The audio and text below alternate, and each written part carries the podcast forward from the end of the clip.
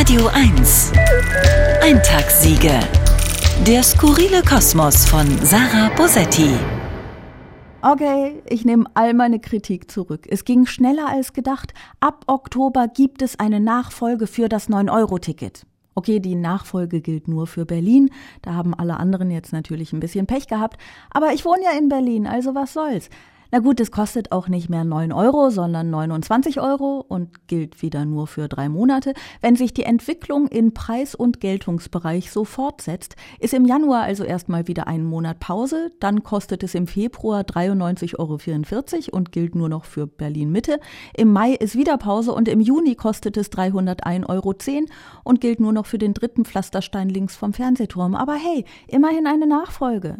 Mitte Oktober wird auch über ein bundesweites Ticket entschieden entschieden, das ab Januar des nächsten Jahres gelten soll. Aber allzu groß sind meine Hoffnungen nicht. Ich glaube, das eigentliche Problem ist, das 9-Euro-Ticket war einfach eine zu gute Idee. Klar, wie befürchtet hat sich der Nahverkehr mit überfüllten Zügen und Verspätungen nicht gerade von seiner besten Seite gezeigt, aber das ist ja kein Argument gegen das Ticket. Im Gegenteil, es ist ein Argument für mehr Ausbau. Aber für die FDP sind gute Ideen wie überflüssige Kugelschreiber auf dem Schreibtisch für King Charles III. Sie möchten einfach nur einem Diener winken und sagen, nimm das da weg. Ich möchte das nicht sehen. Diese Gratis-Mentalität, diesen Pöbel, der plötzlich mobil ist, diese Entlastung, die bei den Menschen ankommt, die sie wirklich brauchen.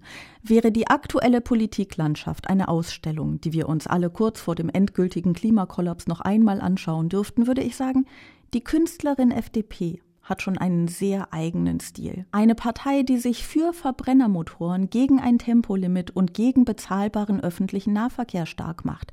Schön ist es nicht, was sie beiträgt, aber immerhin konsequent. Eintagssiege. Der skurrile Kosmos von Sarah Bosetti. Jederzeit auf radio1.de.